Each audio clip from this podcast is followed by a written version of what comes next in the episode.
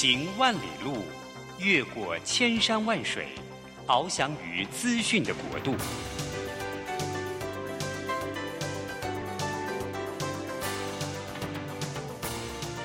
以全方位的视野，飞向更高更远的目标。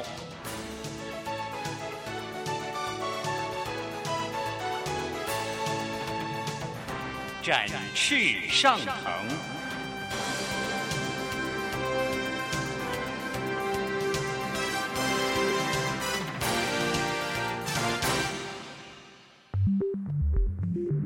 新冠疫情让世界变得不一样，工作职场、生活形态都在翻转变革，学习变成日常的必要必须。让于国定每周为您搜寻萃取一本国外热门新书，与你在空中分享。于国定制作主持，愉快读好书。欢迎大家来到愉快读好书。我是宇国定，每个礼拜一的早晨八点，我们要在台北的 FM 九零点九和桃园的 FM 一零四点三同步的在空中相会。啊，我们的节目呢，长期以来呢都非常专注在变革转型的这些相关的项目。但是我们的变革转型呢，过去我们都特别 focus 在焦点呢是放在像管理类的啦，像这个经济类的啦。或什么个人成长啊，或者说讲这些的趋势，讲这些的技术。那今天呢，我们来想讲一些跟我们过去呢，呃，比较少谈的东西。我们今天想来谈的是一个城市，城市的改变。所以我们今天选的这个书呢，它是呃一本新书，它叫做《改变城市的设计思考》。我们也请到这本书的作者郑晃二老师。老师要不要跟大家打个招呼？好，大家好，我是郑晃二。对，老师啊、呃，我介绍一下老师啊。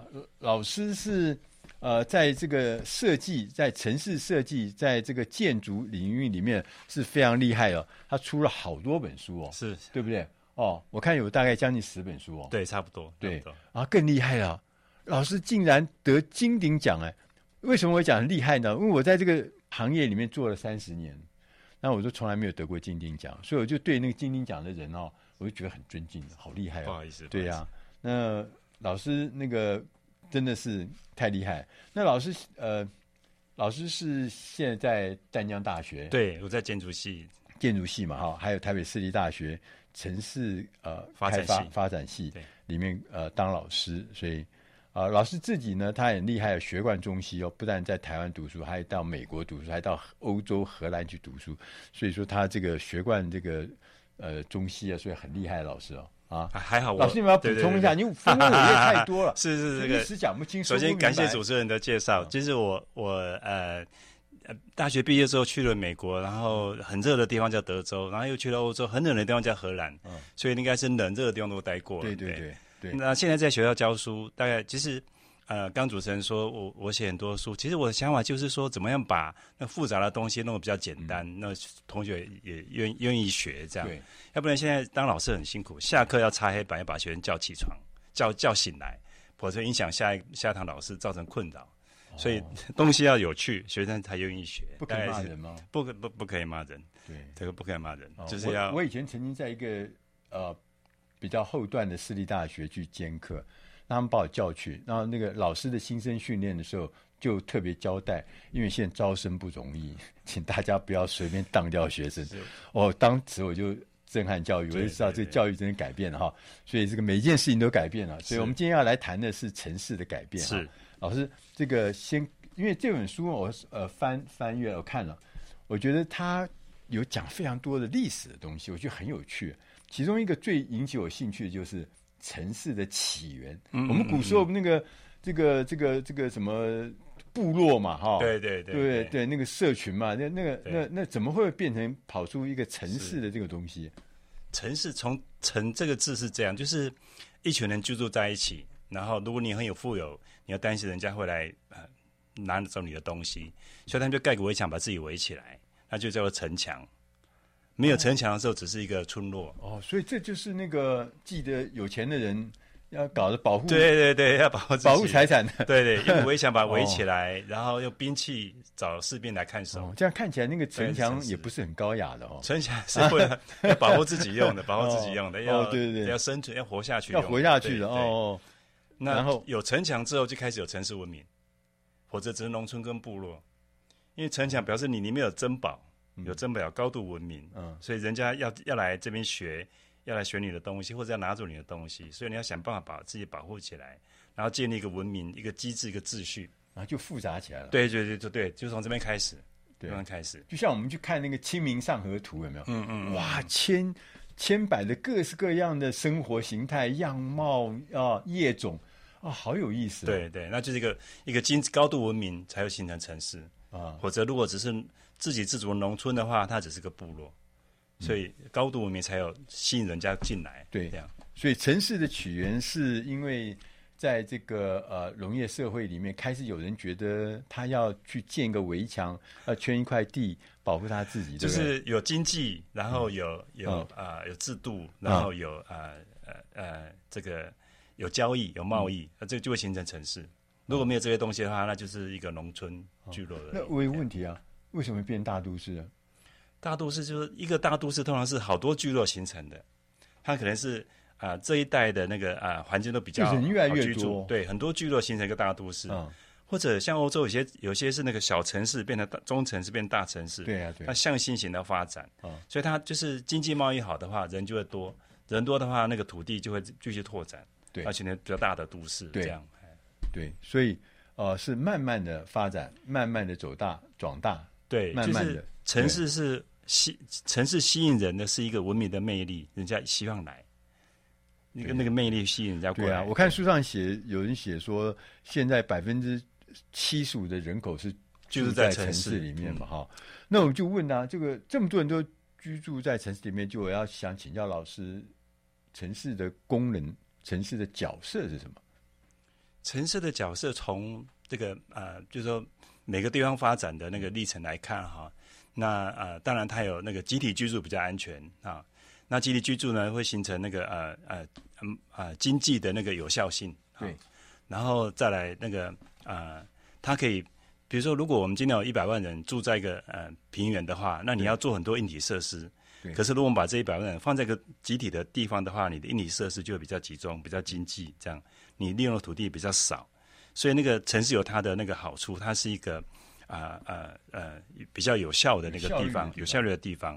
啊，当然城市它这个效率的同时，它也造成很多的污染，造成很多的那个因为人多，对人多对的污染。对，那那从比较早期的那个文明来看哈，像像这种书从比较早期的时候开始说起嘛哈，比较早期的那个城市比较小的时候比较好管理，比较比较好管理。对啊，人少嘛，人少比较好管理。对啊，那那。古文明呃比较进步的就是罗马的城市，罗马人呢，他们管理城市，第一是水，水，第一是水，对，水怎么进来，水怎么排走，对，所以罗马时候，罗马的城市就有下水道，对，就有下水道，对啊，那可能是千年以前了，对，那些年就有下水道，那然后罗马浴，如果我们看电影，罗马浴场，罗马很爱干净，嗯，很爱干净哈，嗯，那他们的工程。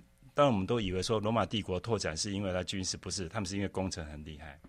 对，因为他的工程把城市的那个基本设施做好之后，人就可以好好的生存，那军队就可以保护自己。这样，对。而且我们去欧洲哈，这个地中海沿岸，我们会看到那个什么罗马时代修的输水道。对对对对，他们有自来水概念。对对，到现在还在。对，还在。那时候还在。啊，从很远很远的地方把那个水哈。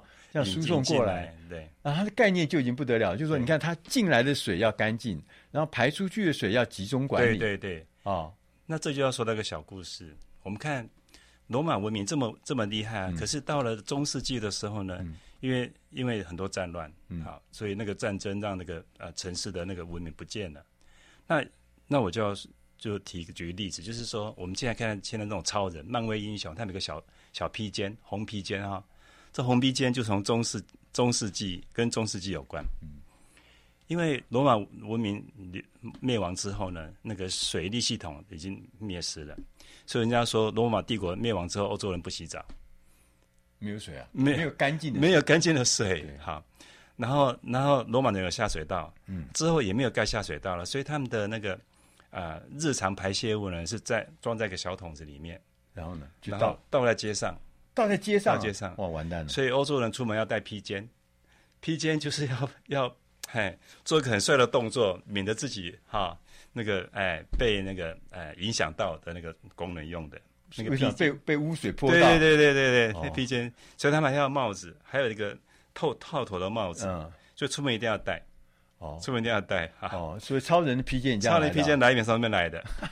是，哎对对，很有意思哎。所以你看那个那个呃，欧洲的电影都拿拿剑在三剑客有没有？啊，他们都有小披肩，那个帽子，那个是很功能性的，哦那是很功能性的。我们以为为了好看，，对，当然是。可是因为那时候穷人没有没有这种没有这一块布，只有有钱人跟贵族有有这块布。哦，所以那有披肩的人就是比较高高贵的贵族才有办法。那你说穷人那那就算了嘛，那躲就躲就算了。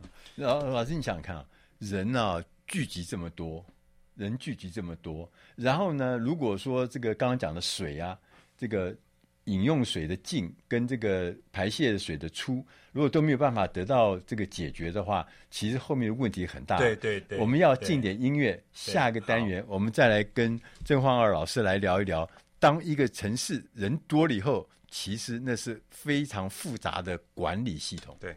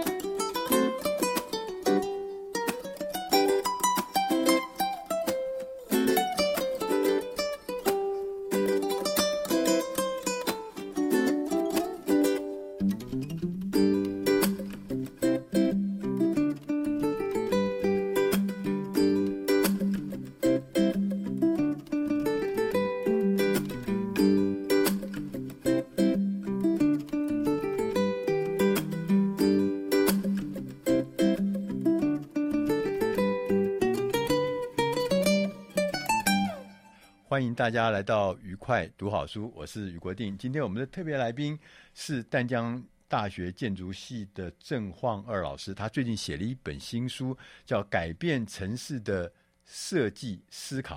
那我们刚刚在谈到这个所谓城市的这个设计思考跟城市的这个严格啊发展的力的时候呢，我们就有谈到一个关键的事情，就是说，当一个城市呢，本来原来是农业社会嘛，大家都住在乡下，都住在田园里面，但开始聚集人后，人越来越多，当人越来越多以后，这就后面就有很多管理上的问题。对，因为这个管理不当，灾难就来了嘛。像最近我们熟悉的什么瘟疫啊，什么对啊，很多复杂的事情就会来，而且不只是瘟疫啊，后面还有很多，哦还有什么打仗啊，什么什么。所以老师可不可以讲一讲看？好，当城市变大的时候，好，所遭遇到了什么样的挑战？哎，那罗马的时候，他们的城市就有高达一百万人。一百万、啊，一百万人就有一百万人啊！那但是他们的那个管理可以把一百万人照顾的好。当然，罗马那个时候也有疫情，对。可是呢，等到罗马帝国灭亡之后，那疫情是不断的、不断的来，主要就是那公共卫生没做好。对。所以中世纪为什么那么多黑死病？每每一个每隔几年就有一次大疫情，就是因为那个呃水的管理出大问题。这样。对啊，而且听说黑死病、嗯。让这个欧洲三分之一三分对三分之一人口人口死翘翘，是灭亡，但而且他们死的是那个整个家族死，整个村落死。对对，因为像所以所以在那个中世纪的时候，你围墙盖再高没有用，因为那疾病要进来了，只要一个人进来，老鼠进来就进来了，所以那已经不是围墙可以守得住的啊。所以中世纪之后，要经过到十九、十八世纪末，人们才理解那个真正的原因出在哪里。已经经过了好几千年，经过千年才弄懂啊，原来是那个水出问题。因为过程中很多迷失嘛，觉得说是民族啊，古时候搞不清楚，搞不清楚是为什么？搞不清楚说那个细菌的概念没有。对对对对，所以他们就是说，有的甚至还讲说，哇，你为什么会得病？哇，因为你不够虔诚。对 对对啊，因为你是什么民族的，是你们带来的。对啊对啊，所以这个看起来灾难来了。对。所以那个管理上，就是说这要等到呃呃公共卫生的概念进来，对，有这个观念概念进来之后，城市的建设才有改变。嗯，以前是用围墙围起来啊，那里面街道乱的不得了，水也没有，水也不干净，道路里空气也不流通。要等到很久很久以后，大家弄懂说啊，原来空气、阳光、水，嗯，最重要的哈、啊。那这样城市健康，人就会健康；城市不健康，人就不健康。所以就把城市规划是改变了，所以它这基本机能要完整。对对对对，对不对？对对。哦，就老师刚刚讲的水的事情，脏水的事情。对，我又想起来，台湾的污水处理的普及度不高哎，我们还很低。对，还那个我们说台北台北新北好了，还没有到达百分之九十。还在那个就是上下游走，还没有还没有达标。台北还算是比较高的、比较好的地方。哦，我看那中南部的话，哎，很低很低。对，主要这也跟那个都市的密度有关。因为人口如果集中，污水就容易，污水管就容易做。对，人口分散的地方，污水管就很难做，因为你那个拉一条线才两三户，所以那个比例就会低。啊，所以那个人跟人都市的那个密度也跟效率有关。都市越分散，它的污水排放就会越分散，就那。那个化粪池等等都是分散的，还没办法统一拉到一个地方，这样。那这也是跟都市的都市的优点和缺点，这一部分就是都市的优点，它公共建设可以集中做。哦，对。但是我们台湾那个超级，我它都在两层以下，其他的很多地方都很低，对不对？对，包含我们那些什么南部的大城市、中部大都不高哎，都还在努力中。对，因为这个这一部分就是我我刚刚说的罗马人的建设。他们先做下水，先做给水跟下水道。对。可是中世纪的时候，大家先做城墙，因为要活着。对。好，地地表上的东西比地表下的东西看得见，所以很多公共建设，那个执政者他做地表上的，看得到、哦、看得见的，看得见。那是我的政绩。对，看得见。对，那么这水污水道看不见，他不不太看不见的地方呢，等到台风做水灾的时候就出现了，哦，就浮出来了，那个就大问题了。嗯、对。那但是。呃，这就是跟施政者的决策有关系，这样子。所以老师在你的书上有讲到说，一个城市会跟战争啊、跟和平啊、哦、这些都都有关系啊。对对，我们去欧洲这个最明显，你去看欧洲，看欧洲的那个城市，就是自从大炮发明之后，那个城堡就没办法，嗯、就就没用了，没优势了。对，嗯、以前城堡很高，我在上面丢石头、射箭，你们都在我的视线之下。大炮发明之后呢，城堡你再高没用，我可以把你打下来。城墙你再厚也没用，我可以把你那个毁掉，掉，对，轰掉，对，对。所以大炮的发明呢，改变了这个城市。哦，那各位如果记得，拿破仑就是很会很会用大炮的的人啊。嗯。他在那个欧洲横扫千军，都是跟他那个大炮有关系。他大炮是很，他是很善用大炮的人，这样。对。那那大炮发明之后，也让那个欧洲的呃呃，本来是中世纪很多小小小小的一个城市，一个城市你就可以称王。对。米罗就是一个王，都是一个王这样。可是等到大炮发明之后，那个国家开始统一了，因为只有那个呃国王有钱的国王，经济好的地方可以买到好的大炮，他就把那个小小小小的那个我兼并。兼并对，所以大炮发明让那个呃欧洲的有促进国家的安定。对，因为那国家统一了，所以那个样貌也改变了，也改变了，城市也改变了，结构也改变了，对对对，组织的结构大的翻转，大翻转，大的国家就出现了，大国家出现，对，OK，因为大炮需要炼铁，哦、需要钱去买，对，那小城市没办法负担得起。其实我们呃看那个历史里面，老师刚刚有讲到那个黑死病嘛，哈，对，我们那天看历史说黑死病，呃，虽然带来很多人死亡，但是后来它也带来了很整个。经济、文化、政治、贸易各方面的全面的对一些一些一些怎么讲变革嘛？哈，它对它是伴随着那个丝路丝路的经济贸易而流动的啊、嗯。它就是因为十四世纪是黑死病最高潮嘛，那十五世纪就是文艺复兴。对对对，我们去那个呃意大利的威尼斯，我就可以看到那个什么叫国际贸易。哦他们那家族呀，有些人就是他们就开始开始做国际贸易，开始什么探险啊，然后接着西班牙都到美洲啊，什么各个国家到全世界去大航海时代。马可波罗嘛，马可波罗就走丝路到到东方来嘛，对，促进那个贸东西的贸易。对，那文明越流动，大家进步就越快。嗯，对，文明不流动，所以，所以城市也会带动贸易啊，这种这些的拓展。像意大利的城市那么好的建筑风貌，对，跟他们在。那个呃，丝路的贸易是个起点有关系。嗯，它从东方来的的那个呃东西都到意大利集到到威尼斯集中，嗯，然后再分散到欧洲去。哦，所以然后再来这个十字军东征的时候呢，意大利那些城市都是它的落脚点，从那边再出发。对，所以它就变得非常非常富有。是，然后它也它也是很多建筑风貌的那个起源。东方来的建筑文明到意大利，他们开始实实验，哥德教堂那个开始实验，然后就。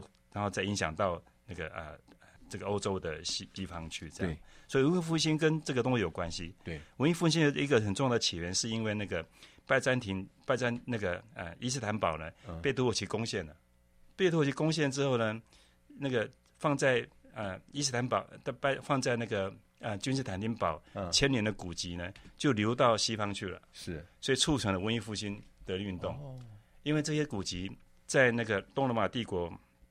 啊，西罗马帝国灭亡之后呢，这古籍就流到东罗马帝国。经过了一千年，等到那个东罗马帝国被土耳其打败之后，这些人逃回西方。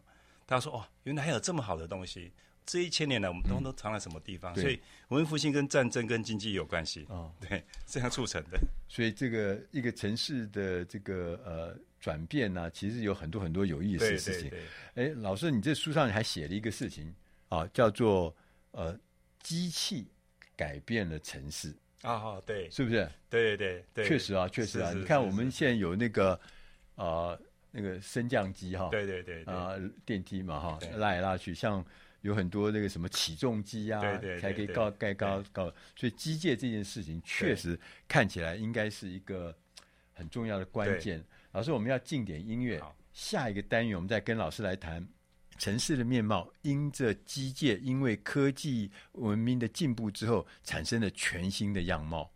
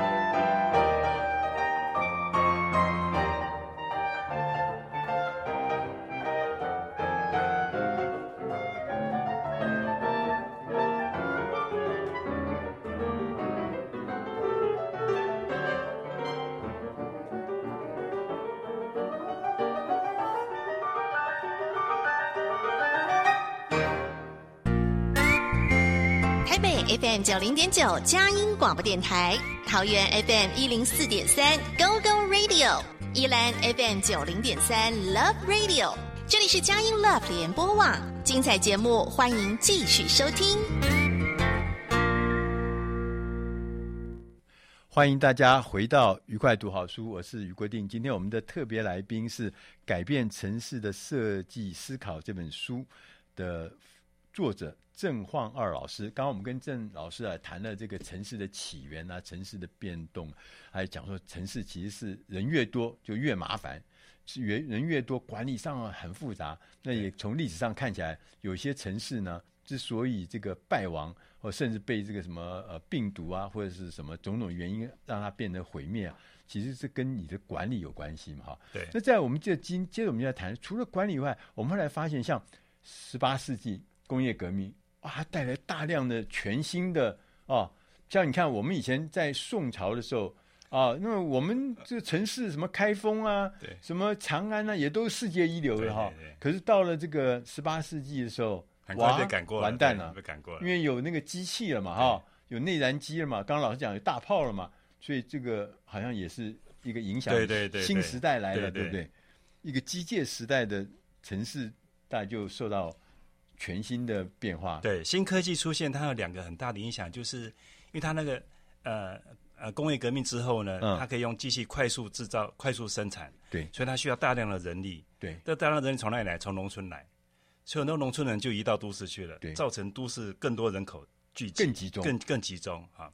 因为人那人口红利嘛，人越多，生产就越多，你就赚越多的钱，这样。那同时，它这个机器呢，它那个它有两个好处，一个就是它可以转动啊，它转动呢可以把东西往上吊，对，可以把东可以，然后装在装在轮子上，可以让轮子往前走。所以这个机器造成两个速度。一个是车子的速移动的速度，移动的速度，移动的速度，啊，一个是水平，一个是垂直，对，垂直就变成后来的电梯，好，哦、移动的水平的就是汽车，哦，那这个东西一直到那个啊十九十九呃十九世纪末呢就开始出现了，二十世纪初汽车就大量的出现，这样，那它跟城市有什么关系呢？首先，我们早期那个呃要最早的那个升降机呢是人力拉。把是吧？贵族拉到拉到顶楼。我去那个什么呃梵蒂冈，嗯，他们带我们去呃里面参观，它的电梯真的是用人力人力拉的耶。对呀、啊，还演示给我们看呢，我觉得不可思议耶。那等到机器出现之后呢，你可以拉更高，好，拉更高，所以就促成了房子也可以盖更高。因为本来你房子可以盖高一点，可是你要爬很久。比如说我们要去歌德教堂，爬那个顶要爬很久。但是有电梯之后，哎，发现我可以把它盖高一点，嗯、因为电梯上去很快，对呀，非常快。好，对。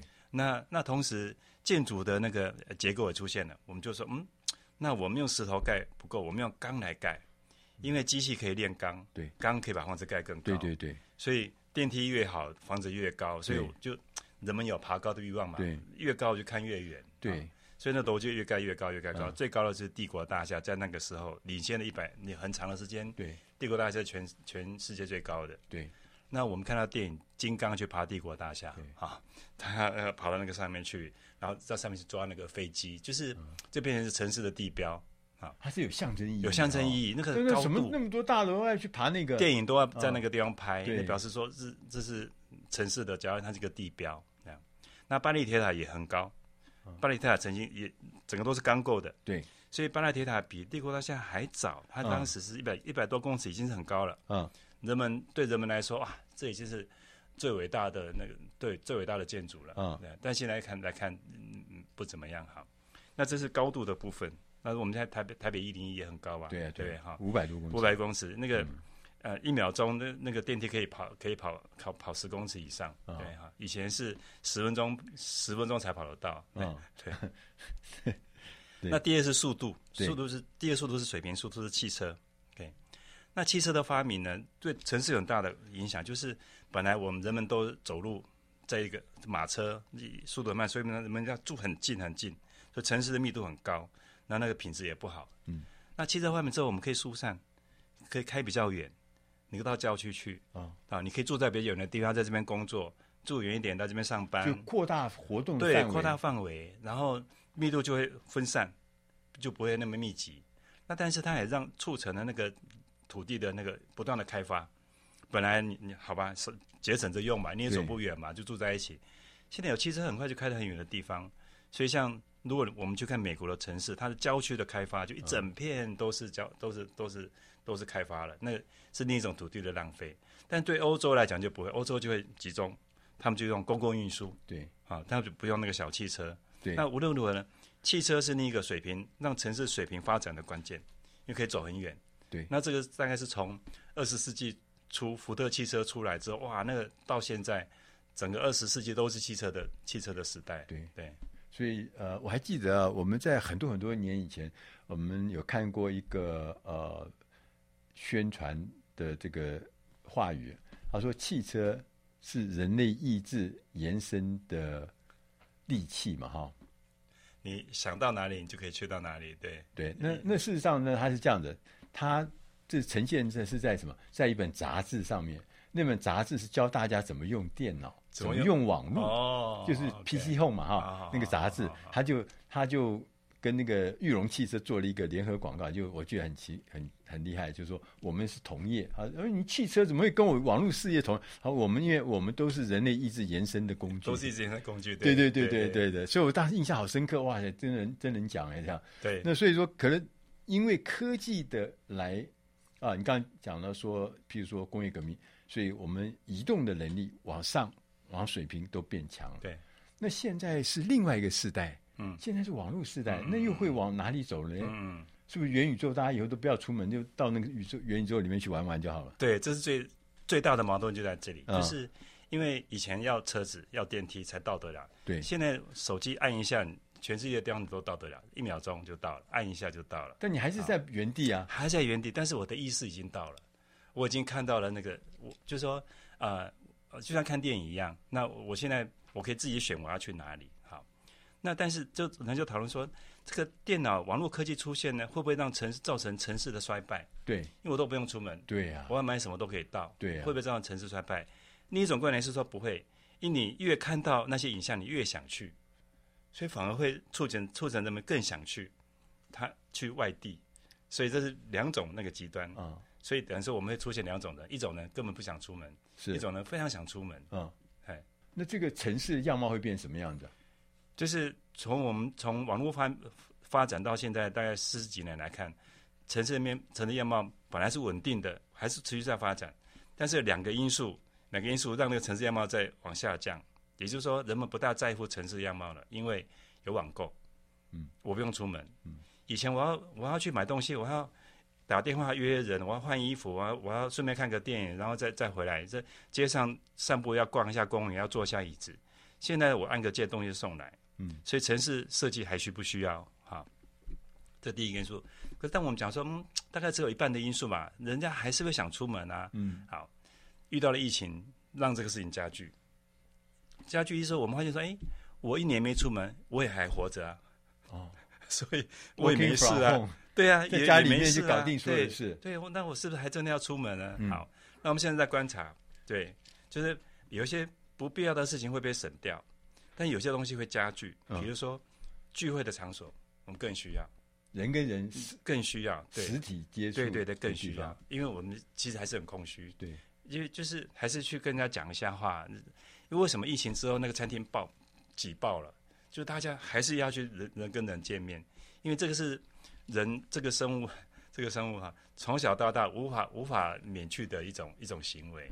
啊。那那所以那但是有些场所会被淘汰，嗯。有些商店、有些店面会会消失，嗯，因为大家觉得不大需要了，所以在这一波我们会看到说，刚好疫情跟网购对于这个都市这个考验，你会看到有些东西增加，有些东西减少，对，城市在改变中。所以老师刚刚已经讲到，这个能够提供人跟人见面的地方，这样的空间会增加，会增加。但是呢，如果你只是提供一个买卖的这个功能的话，就会被减少，会被取代。对，所以这这个。刚刚有讲嘛，这个你看，这个因为新科技，因为新的世代的来临之后，整个都市的样貌会改变。所以现在是网络世界，对不对？对。所以网络世界的话也会有改变。除了这两个以外，还有什么？老师，你觉得会改变？会改变了，大概就是呃，生态环境的需求会增加。哦，生态环境需求会增加，就是自然环境去自然环境需求会增加，因为我们现在就是人造环境越来越多，然后那个呃对健康影响很严重。对，就是我们通过空调，好，那空调密闭空间，其实这种空调会把那个呃这些油漆有毒物质拉出来，让我们吸进去。甲醇、甲醇都会释出，都会释出来。那我们我们需要在一个自然环境里面做做调节。那这一部分就是我说的那个。会增加的部分，嗯，除了聚会的空间会增加，买卖东西会减少之外，那个自然环境的需求会会提高，嗯，会非常提高。那那这一部分刚好就是结结合那个呃呃一些大的政策，就是生态跟固碳，就是呃近零排碳的一个政策呢。都市的生态环境会会呃会有更多投资进来，那我们样貌也会改变嘛，会这大的改变。花功夫、花时间、花经费去注重那个像 SEG 这一类的这种生态的东西。对对对，我们要进点音乐，我们下面呢再跟郑郑老师呢，我们来交谈。其实城市呢，因为外部的科技的进步，所以它正在快速剧烈的在演进中。那这个演进呢，只是说过去千百年来都这样演进，只是现在演进的速度比以前更快。像尤其现在除了网络，再加上什么人工智慧。那我觉得这个事情是我们每一个人应该要关心的，因为世界要走到哪里去，你如果都没有一点感觉的话，最后世界已经变了个样，你还停留在原地是非常可怕的事。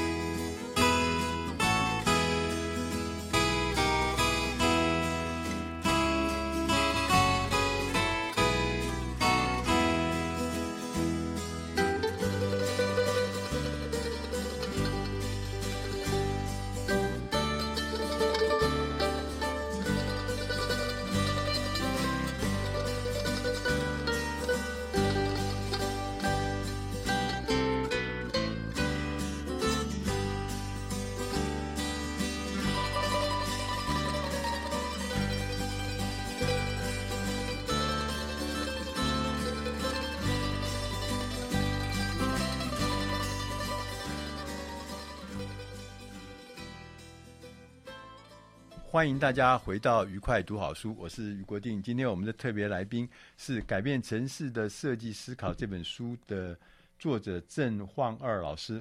焕二老师呢，他因为是长期的浸淫在城市设计建筑这个领域里面，所以他自己的观察，这个整个城市啊，从可能远古的很早以前就开始慢慢成型，到现在大都会千万人口的城市所在多有。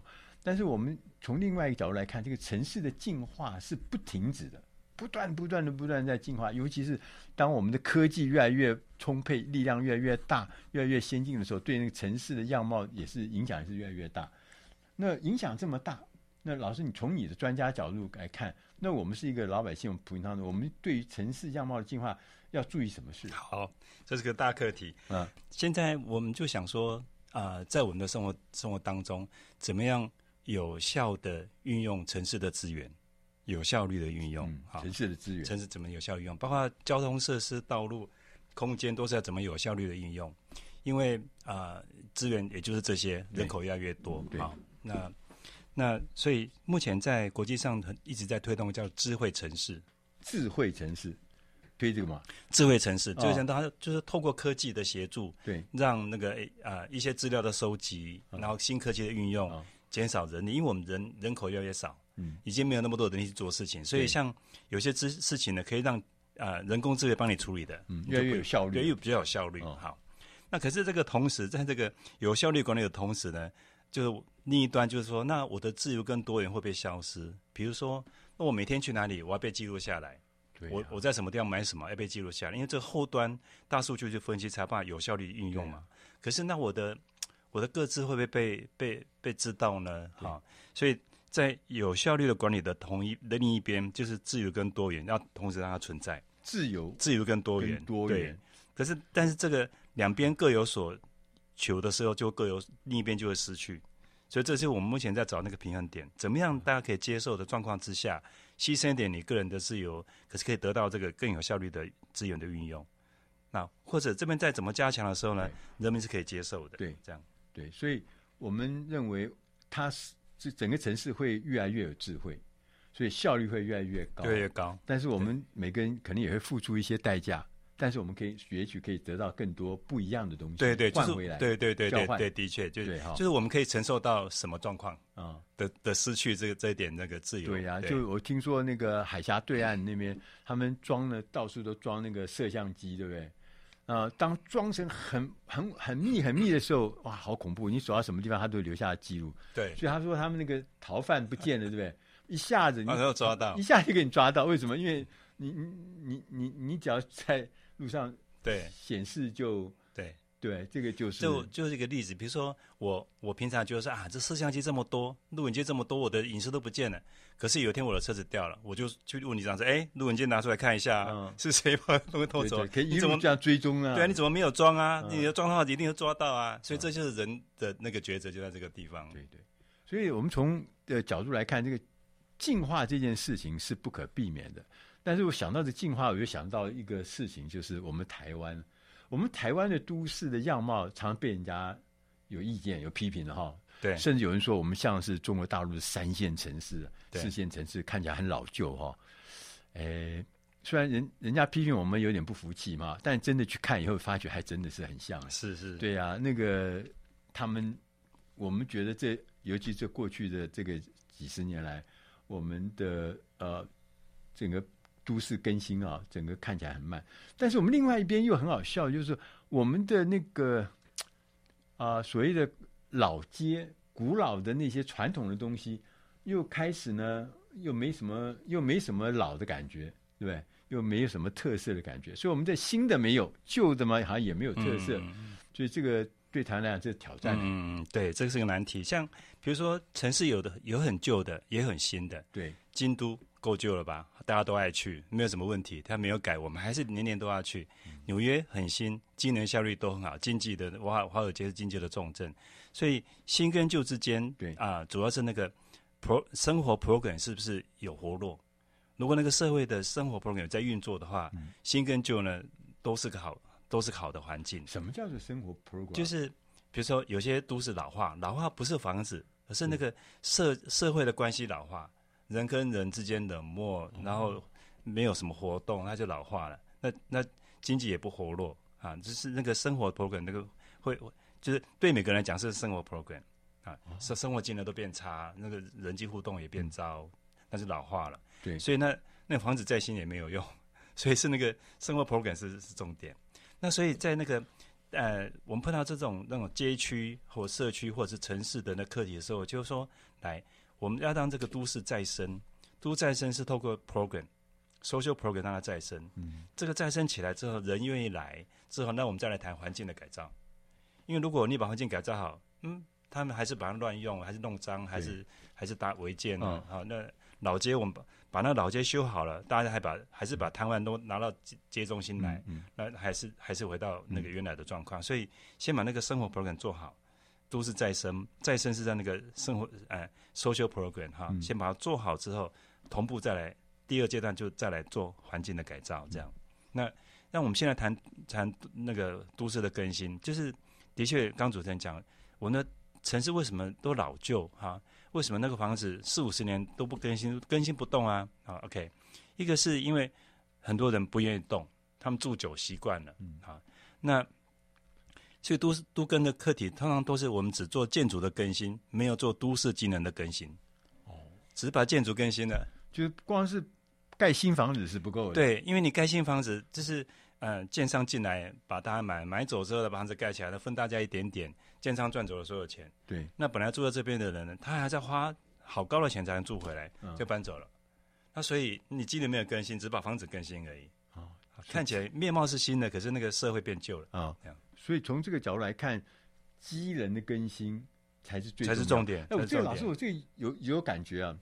譬如说，我们的淡海新市镇，它一直它那个交通都没有办法改善。嗯嗯嗯。那最近虽然是有了这个呃，有了这个什么这个交通啊，就有那个呃轻轨哈。对。但是你看，它在轻轨之前，它那个地方推动新新都市的概念已经推动很久很慢。但我去日本参观。日本他说，我要搞一个新的都会区，大的社区，第一件事情先改善交通。对对，没错，对不对？所以他人都还没来，我先把这些基本的机能，对对对对，先把它搞好啊，电啊，供应啊啊，然后这个交通啊，他觉得说我先把你搞好，人自然就会荟萃嘛。人荟萃就后，自然就会生机盎然嘛。对，那个生态系就会构成嘛。对对对。所以，我们台湾常常是。台湾常常就是 没有想到，就是交通建设没赶上。哦，这个交通建设是都市的活的血脉，就是从罗马帝国建造的时候，就是第一个是罗马路，路先出来，经济流动，人可以流动之后，城市再慢慢改发展起来。那我们是先发展炒土地嘛？对，土地先把它炒起来之后，发现哇塞塞爆了，交通没有做好，人就进不来。对，所以它是反过来，因为你机能不好，人家那个生活体验很差，就业工作。就学对生活休闲，这个是优先对这个好，慢慢就吸引人进来。所以淡海新市它有一个有到那个阶段，有一个阶段，他做个对做对一件事情，就是把那个啊、呃、量贩店引进去。哦，家乐福那那对量贩店，那那才开始火起来。哦，或者大家觉得说我住那边买东西很不方便，而且后来大家讲说。在那个量贩店的周围的房价就高了，对对对，有影响，比比较远的房价就不会对，对，因为大家觉得这个是生活机能就完备一点嘛，对对，就读书要方便，工作要方便，那大家才愿意住进来。对，所以说呃，我们看起来我们都以为一个城市的样貌啊，怎么建新楼、建新的公共建设是很重要，但事实上，老师刚刚讲了机能的更新才是一个城市。变更更更新的关键，如果机能不更新，就是光盖几个房子，那是不会带来新的东西。我们最后还一点点时间，要请老师给我们做一个结论，好不好？就是像这本书讲的，改变城市的设计思考是什么？好，就是首先我们问自己说，我希望过什么样的生活？对，因为我先改变我的想法，对，那我我才办法改变我的行为。才怕改变周边的人，对，才怕改变这个城市，对。好，那我先问，那我希望过什么样的生活？我希望节约的过生活，嗯。我希望出门可以散步，我希望有附近有公园，啊，我希望那个呃，我跟社邻邻居的互动是比较好的一个环境，嗯、我希望。哦，我衣服可以晒到阳光，对啊，那那那这样从这个想法之下呢，那所以慢慢的汇集，那我希望住在什么的环境，嗯、我的城市要变如何这样？嗯，那可是这不没办法一个人做到，在一群人，对，所以我们现在其实那个啊，都市的建设呢，当然有政府、民间，对，但可是最重要的是那个社区人们的想法是什么？因为人们的想法可以影响那个建设，跟影响政府的政策，对，所以我们从每个人想起说那。我希望过什么生活？我希望我可以遛狗，我可以希望可以推小孩的娃娃车在路上安全的散步。啊、对，好，我希望过马路车子不会扒我，这样哈。那这是从那个呃生活品质先谈起。对，我们前面谈到京都，我们去京都觉得很美，因为它就是大家会共同维持一个好的环境，从这个地方来。所以你看，我们很多人走遍全世界哈，然后呢又羡慕人家好漂亮啊。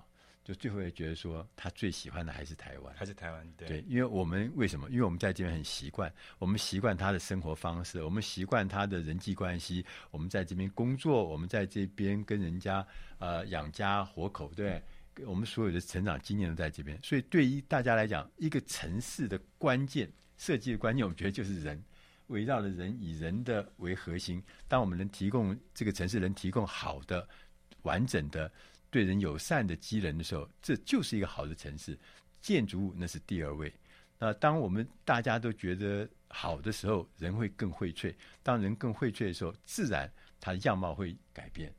所以今天我们从老师的这个谈话里面，我们可以知道，其实改变城市的设计思考，事实上在我们随时随地，在我们四周都在进行中。其中关键就是我们对这个城市的这个所谓机能。有没有觉得它适合我们？那如果它适合我们，它就是一个好城市。我们今天非常谢谢老师到我们节目里面来，谢谢老师，谢谢主持人，谢谢谢谢大家。我们下个礼拜同一时间再会。